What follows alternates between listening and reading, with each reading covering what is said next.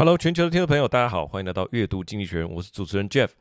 那么在每一集的这个阅读经济学人 Podcast 里面呢，我们会一起来看一篇经济学人杂志的这个封面文章。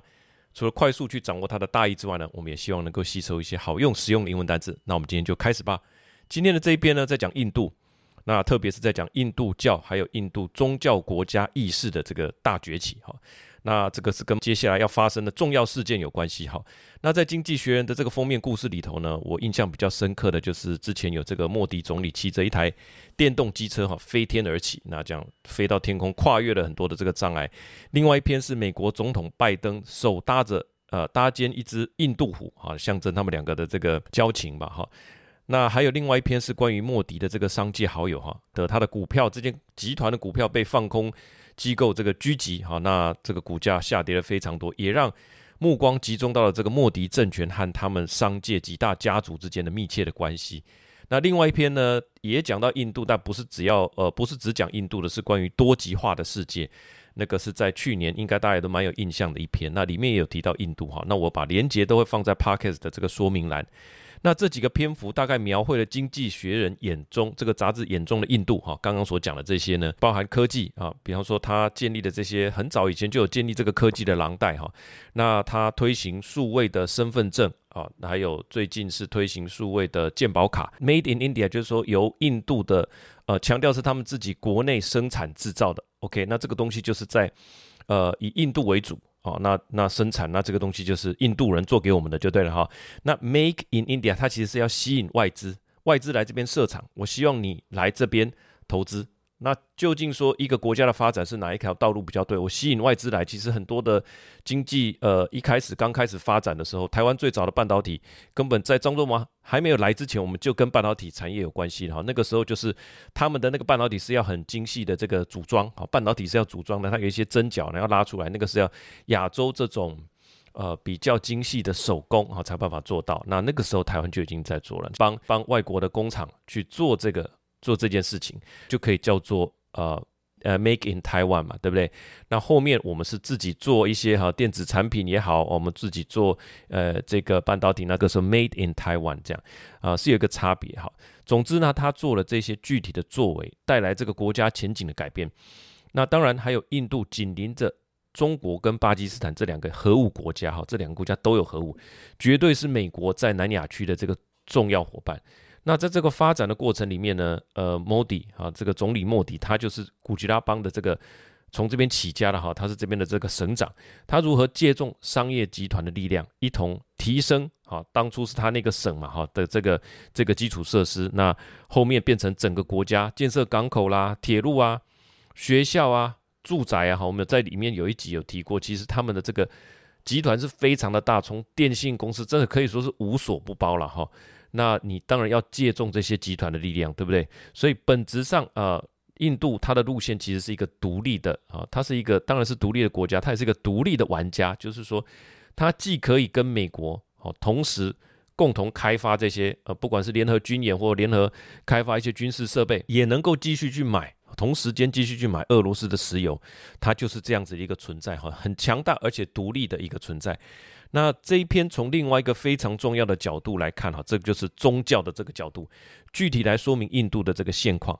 那印度教就是这一篇的一个焦点，它是占印度百分之八十人口的这个宗教。他们对于国家的认同啊，就是印度人，你可以想象印度人，他们对于国家的认同很大的一部分也潜藏着这个意识，就是对印度教的认同。所以印度跟印度教。这件事情啊，在很大的程度上，当然就是重叠的嘛。你想想看，八十 percent 的人都是呃信奉印度，那但是他的国家的政体哈，他呃是怎么样来反映这个事实？现在就是在这个路线上有一些呃大家的讨论。那接下来这个议事会在一月二十二啊，就是星期一这一天。会有一个很大的永生，哈，刚刚讲了这个印度教的国家意识，哈，或者说国家的印度教的意识。那莫迪挟着刚刚所说的经济，哈，他做了很多的方面的改革跟建设，还有宗教的实力，那就会汇集成一个政治上的一个超强实力，啊，那位于封面，刚刚这个封面的下方就是有一个一月二十二即将落成的印度最大的印度教神庙，叫做 Ram Mandir。Ram 就是这个印度教的重要神祇啊，他是过去是一个国王的儿子也是湿婆神的化身，是所有善的具体表现哈。作为一个人的善的表现，全部都呈现在他身上哈。那这个 Mandir 就是神庙的意思，所以这个 Ram Mandir，Ram Mandir 就是呃这个 Ram 神的一个神庙哈，它就是这里面的一个关键词。那封面就可以看到莫迪哈，你可以说定于一尊啊，它背后有一尊这个有一个圆圆的，应该是月亮，不然就太阳吧哈。那莫迪这样。看向远方，下面就是这个神庙啊，象征的就是说，他现在的这个嗯，集政治、经济跟宗教啊这个力量于一身的现在的这个状态，当然也就影响到印度接下来的走向嘛。好，那我们在这个时间点，二零二四年，会不会像是印度长期发展、长期高速发展的一个起点？哈，这个就值得大家深深的来探究。好，那我们讲一下这个 Ram 哈，它是呃罗摩哈，台湾叫做。诶称作拉玛，他是一个阿育陀国的王子，印度古代的传说里的一个伟大英雄。你常常看这个印度的电影有几种，有一种是歌舞的、爱情的，对不对？那他们还有一个系列，就是这种神的传说的故事，哈，这个也很多。那里面常常会去拍哈，他们古代这个远古大陆、印度大陆上面的一些这个神奇的故事，它就是主神 Bishnu 的这个化身。那现在这个不只是印度哦，在南亚一带不少宗教啊，不少国家的宗教画像也可以看到呃它的踪迹。那印度人认为最好的政治哈，就是他后来呃他做这个王子哈，他他被放逐之后回来的以后的哎他的这个这个。呃，进行了这种政治的经营，哈，就是最好他们心中的一个典范，哈，所以大概知道，他不只是呃一个印度教的神而已，哈，他也代表着一个善的化身，哈，等等。好，我们看一下这个标题，叫做 Narendra Modi's illiberalism may imperil India's economic process. Fulfilling his great power dream requires restraint, not abandon. 好，它里面的关键词是这个 illiberalism，哈，它就是说。这样子的一个不自由的主义，好，那会危害到未来的这个经济的发展。那怎么样的不自由？我们后面会来说明。哈，那啊，副标题说，Fulfilling his great power dream requires restraint, not abandon。这个 restraint 指的是限缩政府的这个权力啊，不要让它一党在这变成更大，那政府的权力更大。那需要的是这种限缩，而不是放弃，就是放弃它这个大陆上这个印度。呃的这个国家里面的某一些特殊的族群，指的就是这个穆斯林的这个族群哈。以下就分为五点的阅读心得跟大家报告。好，第一点，一月二十二的这个 Ram 神庙落成和五月的印度大选哈，讲一下这个神庙。刚刚已经有大概提到这个 Ram 哈，它是神的这个化身，也是所有善的这个集中哈，集中在他身上的具体的体现。那这个地方呢，特别的这个地方，这个地方叫做 Ayodhya。据传就是他的出生地，在印度教的典籍，他们有非常多的典籍哈，跟佛教一样有很多的典籍。它里面有说到，呃，后来呢，在这个地方啊，当初就是有帮他盖这个神庙了哈。后来在这个地方，那再后来就是这个蒙古人的后裔哈所创立的这个蒙古帝国入侵，不但把当地的人赶走，而且还把这个印度的神庙毁去，在原地盖了这个伊斯兰教的清真寺。好，所以。这一切呢，就是大家所这样口耳相传啊，就是说那个啊，以前一定就是这个印度教的这个神庙，是后来哈、是怎么样？所以他们有这一段历史。包含这个 Ram 啊，包含他在哪里出生的，这有一整套的说法。然后这一切一开始都只是大家这样相信哈，也没有这个证据。但是当然相信就足以促成这个行动。后来印度教徒呢就把他们的神像啊直接给摆到清真寺里头。那后续当然就冲突不断了，谁拥有这个去崇拜的权利啊？那在什么时间点可以去？所以这个一个圣地就是永远都有这样子的一个冲突哈。那特别在一九九二年十二月六号，在这个 Ayodhya 这个地方一场政治集会哈。人聚集了，当然就会有人上台讲话嘛，当然就会造成一些呃比较大的冲突哈。那那边的清真寺，这个巴布里清真寺 （Babri Masjid） 就被破坏，哇，后面就发生很大的这个暴乱，中间。从这个事件平息之后，后续的争议也不断哈，不停的进行诉讼，就是两方都会说，哎，那我就找这个法院哈，我就呃提出异议哈，为什么这个我不能去啊？等等的哈，那就双方在这边攻防，那法官就举行了一次又一次的这个听证会，呃，那在中间呢，就是有做到一件事情哈，就是说法院就下令组一个这个调查团哈，他说，哎，你们说以前在这里是印度教的神庙，那你们口说无凭啊，不能只能靠你们的传说吧？那就请这个考古调查团哈，考古调查团出动来调查。那他们进了这个神庙呢，往下挖，好，那就看到，哎，这个柱子上面出现了一些图案，这个不是伊斯兰的，这个是印度教徒的雕刻，哈，神奇。那这一发现，那当然就不得了，对不对？证明说大家以前口耳相传的故事，这个是真的。所以后续呢，就在二零一九年的十一月九号，哈，最高法院已经是当地的最高法院了，他就是说，OK，那就把这个土地呢移交给这个拉姆神庙的筹建信托基金会，还命令政府，哈。啊，阿尤迪亚这个市的市政府，市区范围内有一个五英亩的土地交给这个逊尼派的这个宗教的基金会，就是刚刚讲那个伊斯兰教的哈，让他们去修建这个清真寺。所以法院把这个地方就判给了印度教徒啦，允许他们在这个地方盖神庙。所以到这个时间点，二零一九年，哦，已经从当初这个我们就算一九九二年起算的那个政治集会被捣毁那件事情哈，争议不断的这件事情，从那边起算。好，好了，好，这样子也过了将近二十几年了哈，将近快要呃十九加八等于二十七嘛，将近三十年哈，就是这中间的冲突一直不断哈，一直到二零一九年的十一月九号，这个才正式下令。那从那个时候开始盖，又盖了这么多年，好，那盖到现在，好，那一月二十二就是一个重要的日子。那从那一天得到这个正式盖的这个权利之后，我相信他们就紧锣密鼓开始盖了嘛。二零一九年算是二零二零好了，哇，那这样也盖了将近三年整了哈。现在二是二零二四年了，所以二零二零这一年，二零二一、二零二二，呃，二零二三就已经四年了嘛。在二零二四年的一月二十二这一天，盖好了，盖了好几年的神庙终于要落成了。那这就是我们第一个重点，就是在讲一月二十二，呃，礼拜一要落成的这个 Ram 神庙哈。那哈哈，五月的印度大选当然有关系啊。这么巧，好，五月印度就要大选了，这个代表印度刚刚所说八十 percent 哈，具体来讲是七十九点八的这个宗教人口，会不会因为这件事情大大的被鼓舞啊？当然会啊，所以印度大部分的人口八十 percent 是印度教的，而对于他们这个宗教来讲，很重要的一个神哈，他的神庙，还有他当初在这个地方出生，然后他这个他的庙被毁坏了，让他现在重新盖又盖好了，你可以想象。这一件事情对呃所有相关来讲是多么大的鼓舞啊！那杂志说这个也标志了呃印度总理莫迪的竞选活动的开始，就是二零二四年的一月二十二啊，那到到五月就要大选。那我们复习一下刚刚所讲的这些印度的人口啊，哈这些数字，呃，就是在印度的人口在二零二三年已经超过中国了哈，都是十四亿多，那印度就比它多一些。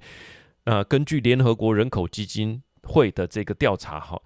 印度的人口是大概在呃十四亿两千八百六十万，而中国大陆人口是十四亿两千五百七十万，就多一些这样的哈。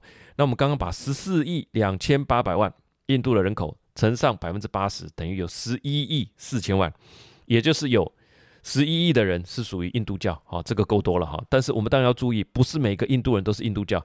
所以你你还没有呃确定之前，其实你不能说啊，你们哎，你就是可能还是要问他一下，哎，你是信奉什么教哈？它包含伊斯兰、基督教、伊斯兰教、基督教、锡克教哈，这些在印度的这个大陆上都有哈，千万不要我们自以为哈，还是问一句说 What religion do you practice？哈，这个还是比较保险。好，那刚刚讲完这些数字，我们再来看一下印度教哈，在世界排名第几名？所以以刚刚刚刚讲的是在印度国内好的这件事情。那我们看，在世界上第一名的是基督教，大概有百分之三十一；第二名是伊斯兰教，有百分之二十四点九，就是二十五；第三名是说 unaffiliated，就是说他也没有那信任何的教，就跟宗教没有相关哈。接下来，如果你讲宗教的第三名，就是这个 Hinduism，就是印度教，大概占了百分之十五，跟刚刚讲那个 non-affiliated 都是一样，百分之十五，所以。呃，其实是相当大的，你算起来算是全世界的第三大好宗教。那你说佛教呢？佛教是占了六点六哈，这是维基上面呃所秀的啦。那我又有一个疑问，刚刚所说的这件事情，在印度呃国内啊，印度教占了百分之八十，然后这个神庙对大家会有一个意识上面的一个大兴盛。那位于呃印度之外的印度教徒呢有多少？这个我去查了哈，大概有五千万的印度教徒旅居海外。那特别以美国跟南非为主，那我就调查一下，美国境内有多少？有三百万人，好，这个也是不是少数，占了美国人口，美国人口是三亿，所以它占了它的百分之一。那特别第一名就是加州了哈。如果有我们很多听众是来自加州的，我相信应该也看到不少哈，这附近都有这个印度教的神庙，你可能都没有走进去过吧哈。但是我们今天这样子，大家可以从数字上去理解，它是印呃全世界的第三大宗教，印度的第一大宗教占了百分之八十啊。那我们就对印度教整体是比较有概念，还有这一个神庙，呃，这个叫做 Ramandir 哈，Ramandir 的这个呃位置跟大家的意义，我想会有比较清楚的一个感觉了哈。那所以光从数字上来看，这个绝对是大事件，尤其它在南亚，它本身这个文化是有扩散性的哈。那人口超过百分之十呃十亿，印度教的人口超过十亿，美国百分之一的人口，啊，所以说呃。南亚邻近的国家会不会发文恭贺？那美国总统候选人要不要来致意一下啊？相当于人口的百分之一耶，而且印度在他们的呃，印度人在美国的势力应该也算不小哈，包含戏骨啊，好，包含很多的医生啊，呃，这个教授啊，哈，很多的商学院啊，更不用讲很多的企业的 CEO，连星巴克的 CEO 都是印度人啊，都是印度裔的那。微软的不用讲了，Satya Nadella，还有这个谷歌的 Sundar Pichai，还还有非常多了哈，我只是列举几个而已。好，那我们看一下内文是这样说的：Narendra Modi on January 22nd will preside over the consecration of a controversial 220 million Hindu temple in a ceremony that marks the informal launch of his campaign for a third term as prime minister in election to be held by May. To the alarm of India's 200 million Muslim and many secular-minded Indian, it would mark a high point of a decade-long Hindu nationalist project to dominate India。好，这边几个关键词哈，第一个是叫做 preside，preside 就是主持的意思哈，P R E S I D E，over the consecration，consecration，呃，C-O-N-S-E-C-R-A-T-I-O-N，consecration，consecration，啊，它就是这个落成典礼的哈，所以莫迪会亲自来主持哈这个会议，他人会亲自到这个地方。好，那下一个关键词是这个 secular minded，secular minded S E C U S E C U L A R 这个非常重要的一个字哈，就是所谓的世俗的思维。什么叫世俗的思维？当然就是要一个相对性哈。我们在讲。常常听到你说属灵的，好属灵的这种，当然就是相对叫做世俗的哈。大家有这世俗人，世俗人就是说你没有什么信仰。具体来讲，假设是在呃基督教，那就是你没有信基督教的嘛。那对印度教来讲，对于宗教不是这么热衷的啊，觉得世俗的事物更重要、更感兴趣。那宗教这个，好像我们台语说啊，新够不够，则够佛做哈。那你他比较是贴近说生活优先的了哈，那就叫做 secular secular minded。那对印度人来讲，也不虽然刚刚说百分之八十都是这个印度教的人，那是不是每个人都这么热衷呢？诶，一定有程度的差别嘛。哈，对于那些不是那么热衷的，就是 secular mind secular minded Indians。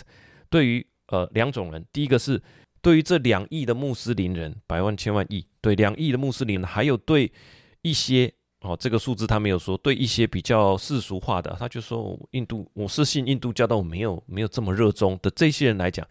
这一件事情，莫迪亲自去主持这个大神庙落成典礼的这件事情，哈，就是一个印度国家主义，哈，或者是印度国教主义的一个一个标志性的一个起点了，哈。好，那我们看一下第二个重点，哈，怎么走到这一？看到刚刚所讲的，这是一个高点嘛，包含莫迪，好，那他跟政治势力、跟宗教势力的这个结合，那把这个神庙把它具体化，那。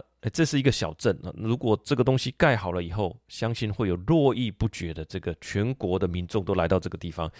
那当然是一个我们说政治上最需要的就是动员嘛，哈，让人家感动嘛。那。这个绝对是一个非常大的力量。那是怎么走到这一步的呢？好，那就我们就回去看一下啊，整个从印度的国家的角度来看这件事情。印度的宪法基本上就是叫做刚刚讲的那个字 secular，它是一个世俗的宪法。这是我们这一篇一定要认识到的一个观念哈。根据我查到的资料。印度自一九四七年独立以来，一直是一个世俗的国家。世俗的价值观被载入印度的宪法里面。那印度的首任的总理叫做尼赫鲁，被誉为印度现代历史上世俗价值观的这个形成者，所以他是被呃称颂的哦。这也是被称颂，就是说我们这个国家不要因为宗教在这边内讧，我们的宪法本身是并不赋予任何一个宗教有。啊，超越别人的权利的哈，特别是随着一九七六年印度宪法第四十二条的这个修正案的颁布，它的序言里面就宣称印度是一个世俗国家哈，这一点是非常重要。那呃，有些国家它本身就是跟宗教是绑在一起，比方说伊朗，好，伊朗它的 leader 他不是叫总统，也不是叫总理，叫做 supreme leader，supreme leader，它就是一个政教合一的国家。那但是印度并不是，它的宪法里面也就讲了哈，宪法的修正案里面也讲了，序言就讲印度是一个世俗国家。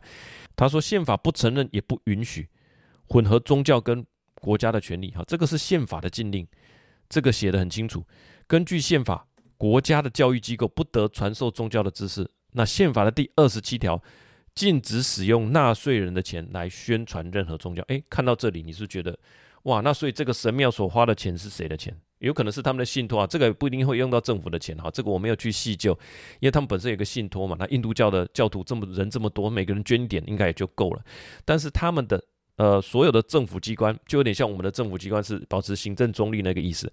他们的国家。啊，还有他们的学校啊，这些都不能去用纳税人的钱去特别提升某一个宗教的地位。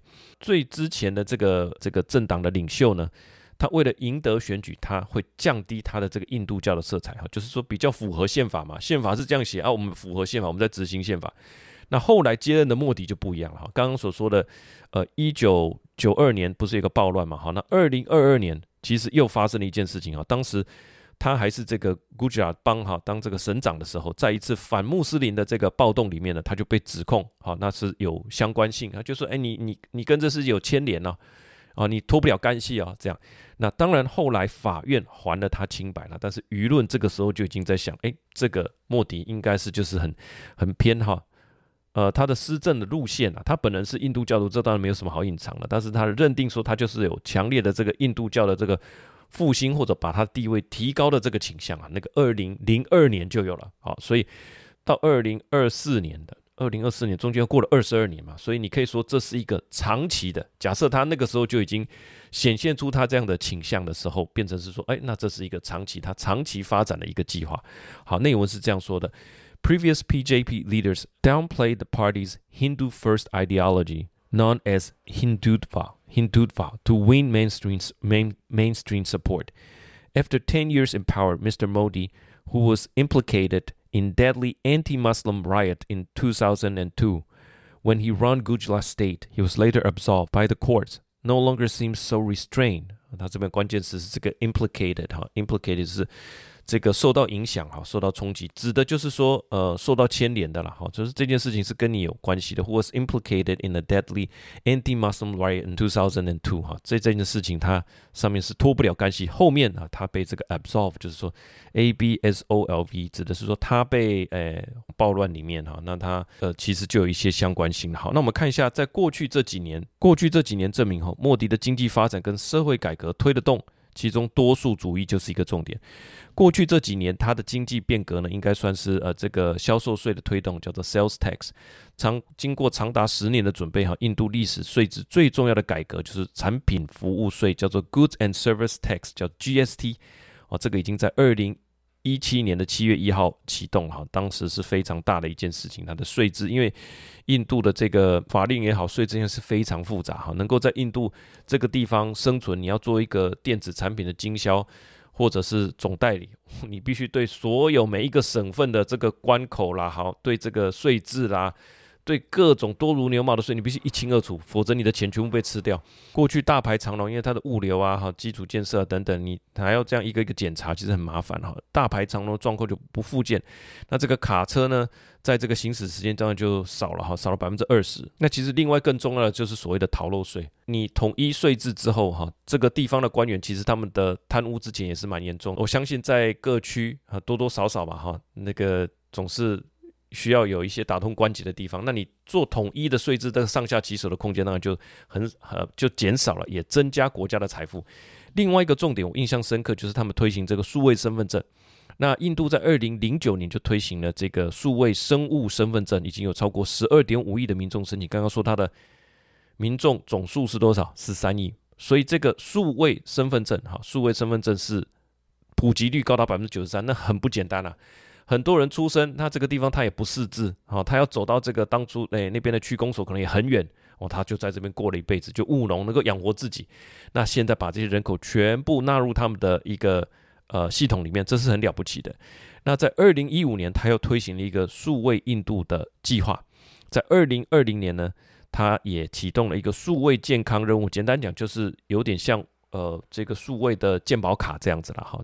能够记录你的这个就医记录。总之，这些年来他能够做到这么多呃的事情，其实很重要的一个关键，这些都是了不起的成就。为什么他做得到？就是因为这就是他是一个强大的执政党，呃，也是一个多数主义，就是我们的这一群人哈，他占了这个社会的多数，那我们才能能够毫无阻碍的去。呃，去推行刚刚所讲的税的改制，那个非常困难嘛。已经既有有水的人，怎么可能会同意呢？对不对？那个遇到的阻力，所有的呃改革，第一个遇到的就是旧势力嘛。你怎么可能推得动税制的改革？第二个，身份证会有多少黑户啊？你怎么推得动？说有这个数位的呃身份证，再来健保卡啊，这些推动这些全部里面绝对都有旧势力的哈，这个是可以想见的了。我们呃不是我们哈，中国。过去在清朝，他要推动这些改革，推动了多少次？康呃，这个康有为、梁启超，哦，最后也是失败了嘛。百日维新，旧势力的这个控管实在是力量是太强，他能够推动，原因是什么？就是因为他是一个多数主义，他占有了这个社会的多数。杂志也说，因为他这个稳定的执政、强大的执政党，哈，成了外国投资者信心的。保证嘛，国外的投资当然就比较能够放胆提升了。那莫迪是在二零一四就任总理哈，国外投资也在二零二零年呢再创下新高。所以这个国外投资在这个国家来讲，那不是完全是莫迪一个人的功劳，但是这个持续他把它推升的哈。那他是在二零一四就任总理哈，二零一九连任成功，那现在要寻求第三任，然后呢，国外投资也在二零二零年呢再创下新高。我们看一下内文是这样说的。The question is whether the religious agenda and rapid economic development are compatible. The answer is yes, but only up to a point. In the past 10 years, many of Modi's economic accomplishments have existed alongside his religious agenda. The BJP's parliament strengths, parliament's parliamentary strengths, and Mr. Modi's popularity have made it possible to push through difficult reform, including a national sales tax. The government's unity and clout have given investors confidence that policy is stable, even though civil liberty have been eroded. 好，这边几个关键词哈，刚刚所说的 the government unity and clout，unity 就是团结统一的意思哈，那就是占领这个国会的多数哈，这个 BJP。那呃，另外一个是 clout，clout 是影响力的意思哈。这个当然，呃，我们一直有提到嘛，哈，在讲世界局势的时候，在讲谁谁谁的影响力，哈，这个都是有讲 C L O U T，就是它的影响力。所以 这个政府的它的统一，啊，它的团结跟呃这个庞大的权力，当然就给予投资人啊，give investors confidence that policy is stable，他们的政策是有一贯性。所以刚刚所讲那个外资能够持续攀高，而不是说呃横盘整理或者往下滑，其中一个关键就是什么？你的政策有延续性。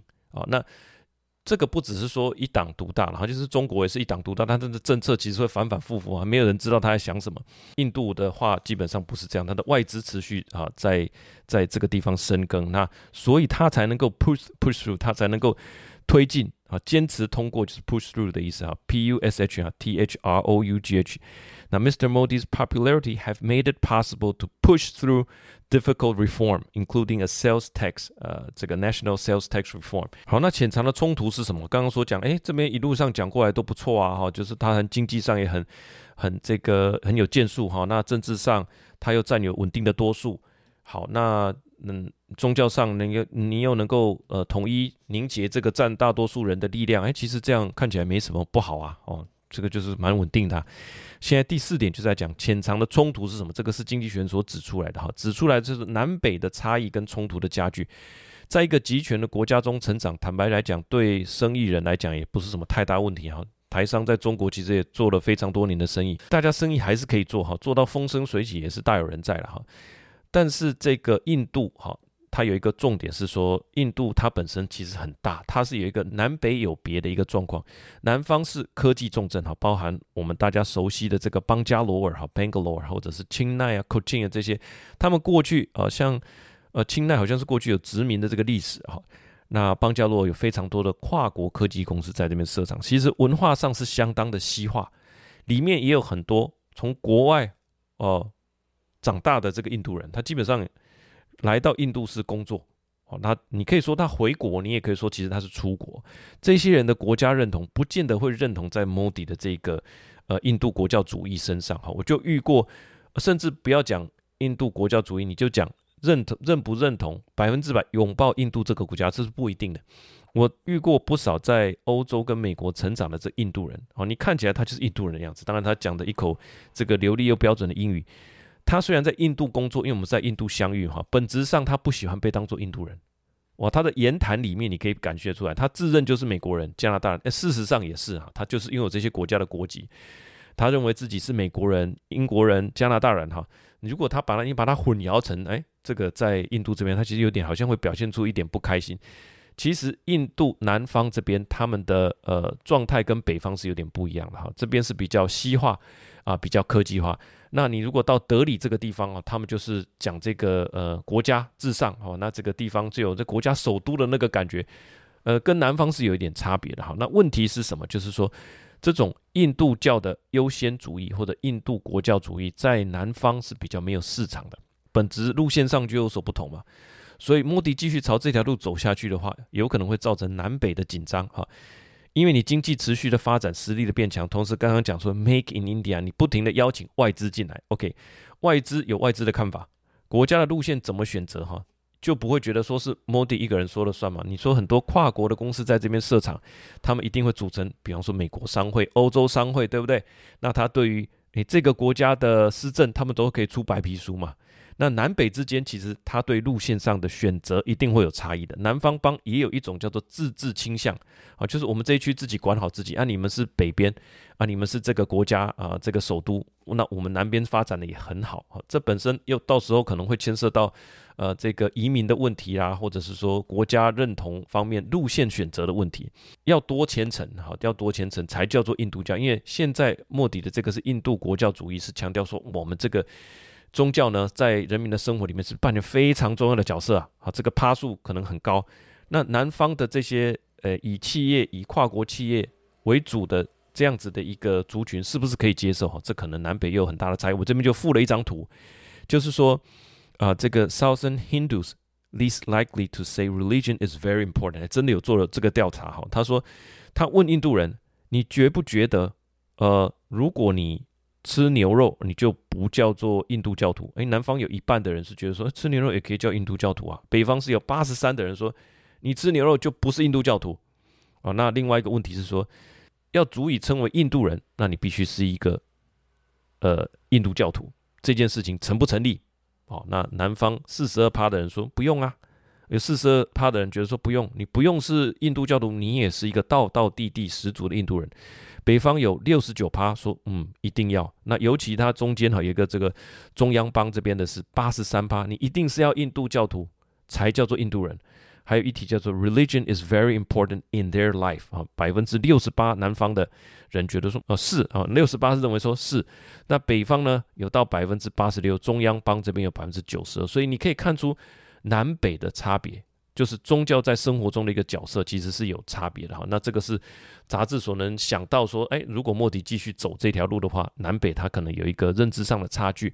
我们看一下内文，他是这样说的：If India continues to grow fast, the industrialized, wealthy, and technologically advanced South is likely to pull further ahead, drawing labor from the North. But Hindutva holds little appeal in the South, and by pushing it further, While concentrating more power in his own hand, Mr. Modi could exacerbate already rising tension over internal migrants, tax revenue, and representation。好，我觉得最后这个词最重要，representation。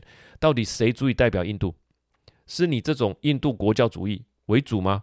那这边关键词就是这个 Hindutva 哈，H I N D U T V A，就是印度国教主义。好，这是印度教的文化跟价值观，被印度视为印度。 文明的核心，就是印度文明的核心就是印度教，好，这个就叫做 Hindutva，这是印度文嘛，哈，印度 Hindutva 这个词汇就是跟印度教的民族主义相关，哈，强调印度教本身的一个优越性跟特殊性，这个就是 Hindutva。好，第五个，它是施政偏颇还是体现多数的民意？你怎么看？从杂志的角度来看呢，偏向印度教这个很显然就是偏颇的嘛。如果印度啊，他们的观点是说，如果印度要在国际上继续发光发热的话，他的施政必须更加的平衡，指的就是要跟穆斯林的这个民众和平的相处啊，要尊重他们的权利，不然的话就会危害叫做 imperil 到他所想要的这个经济发展。关于这个 balance balancing act，就是说很平衡的呃举措啊举动的这件事情，如果你以印度教跟穆斯林和平共处的这个角度啊，那的确是如此嘛，谁不要和平呢？但是对于许多印度教徒来讲，对他们来讲，他告诉我的是说，伊斯兰教是外族入侵所带来的宗教。好，所以对于古代的印度，通称这个梵哈，这个上面上面下面一个梵，上面一个林，这个对于古代的印度来讲，是这个外族所带来破坏、驱除当地、驱逐当地的这个世居的原住民。所以今天他们在做的事情啊，只是把呃当初被入侵所遗留下来的这些东西把它去除掉而已哈，包含刚刚所说的这个 Ramadir 这个地方的神庙。那那个基础就是印度教的，那上面盖了这个清真寺，我现在把这个东西移掉，在这个神的出生地盖属于他的庙，做这个是刚好而已啦，因为这块地本来就是我们的，因为了这样做才能带来真正的和平。那杂志提到说，莫迪的身边呢？呃，在他那天站上这个祭坛的时候，他的身边会出现一群祭司嘛，当然就是他的身边的这个不是护卫啦，就是说他的信徒也好，或者他的左右手哈，这个我觉得形容的很棒哈，把他们形容做祭司。一月二十二，莫迪去这个神庙剪彩开光，主持这个仪式的时候，等于就是站上这个祭坛。哦，那你认同莫迪？那你当然就变成这个祭司旁边的助手了哈，这个势力会更加的庞大。对于他认为，对于政权来说，这个是危险的。最后的这一句 “restrain not abandon” 呼应就是这一本杂志它是自由主义的。自由主义不管是古典自由主义还是呃新的自由主义，基本上它就是限缩政府的角色。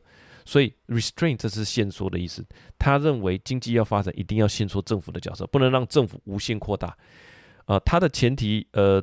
我们之前可能有说过，就是说没有人拥有所有的知识了，所以政府一党独大，或者说政府的势力伸到生活层面的各个层面呢，有点像说计划经济或者政府去主导这件事情是错的。哈，这是自由主义亚当·斯密当初的这个最主要的一个思考点，就是在这边，就是没有人有，每一个人都做好自己的呃事情，这个社会就得以发展。你想要去做别人该做的事情，你想要去主导这件事情。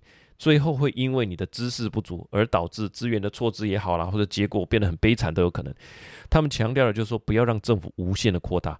所以不管是对拜登的这种法案呢，哈，很多的政策法案呢，或者说印度变成这个一党独大的这种宗教国家的这种倾向，呃，经济经济学人都是认为这个要自我限缩，尤其不能放弃自己国家里面的任何一个族群哈，造成这个对立。这个就是最后他对这个的下了一个结论。我们看一下内文是这样说的。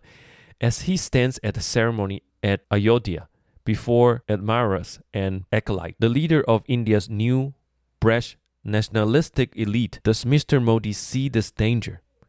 With a third term looming, he should realize that to fulfill his dream of making India a great power, the balancing act must continue.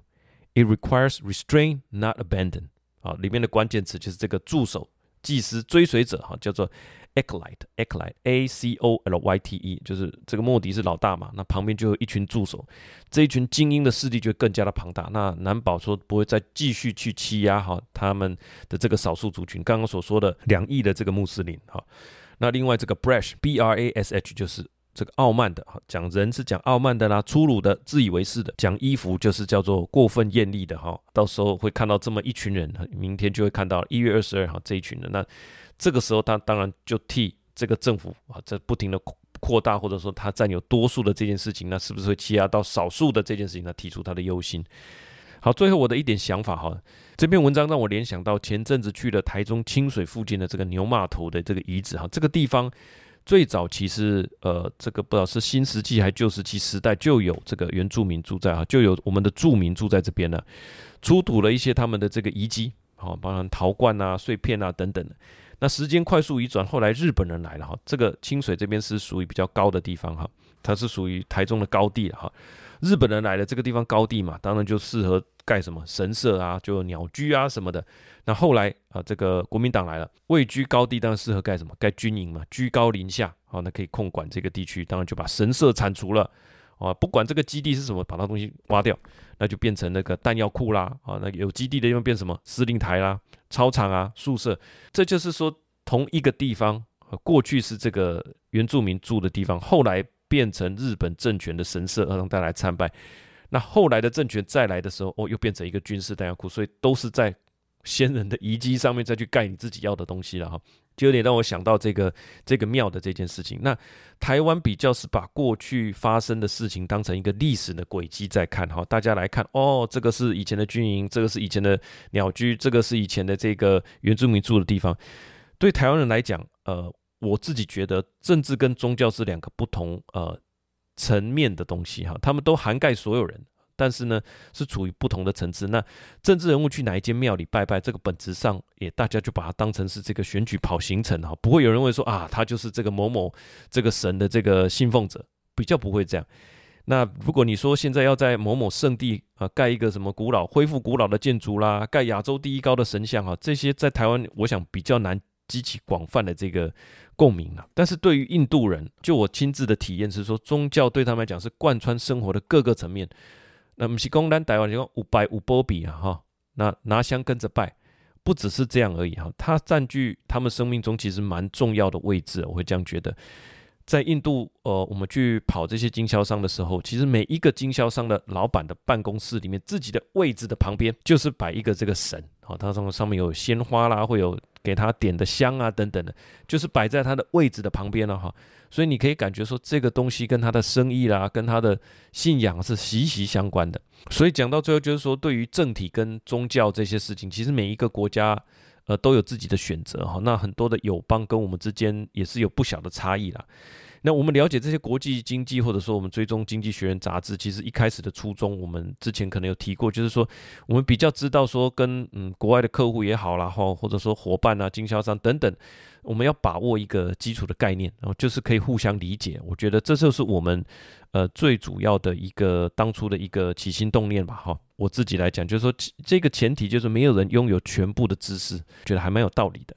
那所以，我们带着这种呃，好像说可以多交流，可以对我们有帮助哈的这一个信仰，不管是做生意也好了，哈，或者说你单纯想要认识国际的文化，了解国际时事，我觉得都是一个蛮不错的概念。那星期一一月二十二呢，估计。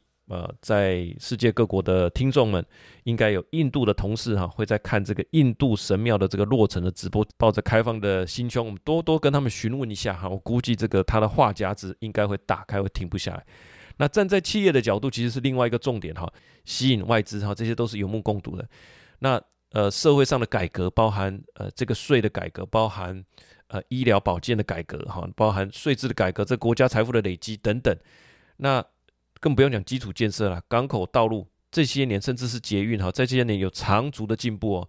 那这个政局相对稳定的状况，它会不会取代中国成为一个高速成长的引擎啊？这个就考验大家的智慧了。时间回到二零零一年，你决定要不要去大陆，就决定了后面二十年你有没有享受到的这个中国的这个红利。那现在这个时间点就是要去考虑印度的这个国家会不会呃取代中国。现在印度已经是。全球第五大的经济体了，也是一个非常大的单一市场。几年内它会不会爬到第三？哦，会不会爬到第四跟第三？现在第一大是美国嘛，第二大是中国，第三大是日本，第四大是德国，第五是印度。那德国经济也遇到不少乱流，会不会取代德国呢？嗯，很接近啊，他们数字的 GDP 其实蛮接近的，其实跟印中印日本也没有差距那么远哈。那单看我们对印度的认知跟了解是怎么样，我觉得现在是一个非常关键的时间点。呃，以上就是我们这一集呢，对于呃接下来一月二十二的这个神庙落成啊，从这个时间点来看印度的这个国家，从政治、经济、呃宗教的角度啊，来对这个国家做一个呃侧写。希望你觉得今天的节目对你有帮助。